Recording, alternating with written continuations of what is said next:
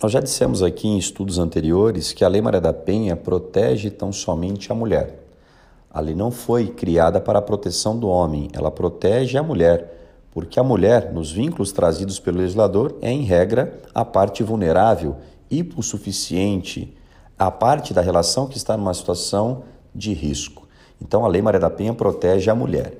E eu já disse que mulher não é apenas aquela que nasceu mulher não é apenas a biologicamente considerada. Mulher, para fins da Lei Maria da Penha, é aquela que se comporta como mulher, é aquela que tem o gênero feminino. Então nós temos que proteger sim a figura do transexual.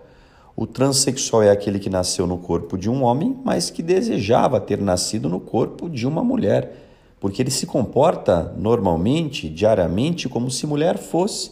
Inclusive, ele quer fazer a cirurgia de mudança de sexo. Então, o transexual, embora não seja biologicamente mulher, ele vive diariamente o gênero feminino. E a lei veio para proteger não apenas o sexo feminino, mas o gênero feminino.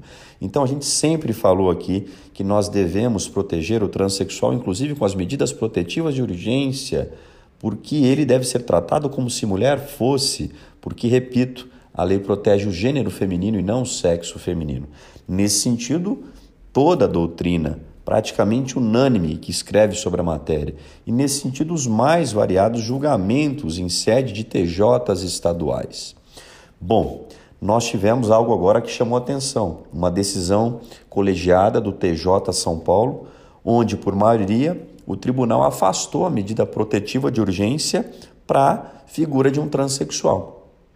No caso, o desembargador, que foi seguido pela maioria, entendeu que aplicar a Lei Maria da Penha à figura do transexual, isso ofenderia o princípio da legalidade estrita. Nós não teríamos condições técnicas, sob a ótica do direito penal, de aplicar a medida protetiva de urgência à figura do transexual. Bom, olha só, senhores, como pensa o STJ? O STJ tem permitido a alteração do RG, isto é, do registro daquela pessoa, é, de homem para mulher e de sexo masculino para sexo feminino com base apenas no comportamento social daquele personagem. Então, se o transexual se comporta diariamente como se mulher fosse, ele consegue bater nas portas do STJ a alteração do seu registro civil, não só do nome, mas também do sexo. Então, nos parece que, por via reflexa, o STJ já sai em defesa, sim, do transexual. E nos parece que quando essa questão bater as portas do STJ, porque nós não tivemos isso ainda, o STJ, com toda razão, vai aplicar a medida protetiva à figura do transexual. Muito é, esquisita a decisão do TJ São Paulo. Eu acho que ela vai de frente com tudo aquilo que se produz no campo da Lei Maria da Penha no tocante à figura do transexual. Cuidado com essa decisão, ela não reflete o posicionamento dos tribunais estaduais, muito menos aquilo que tem sido difundido pelo próprio STJ.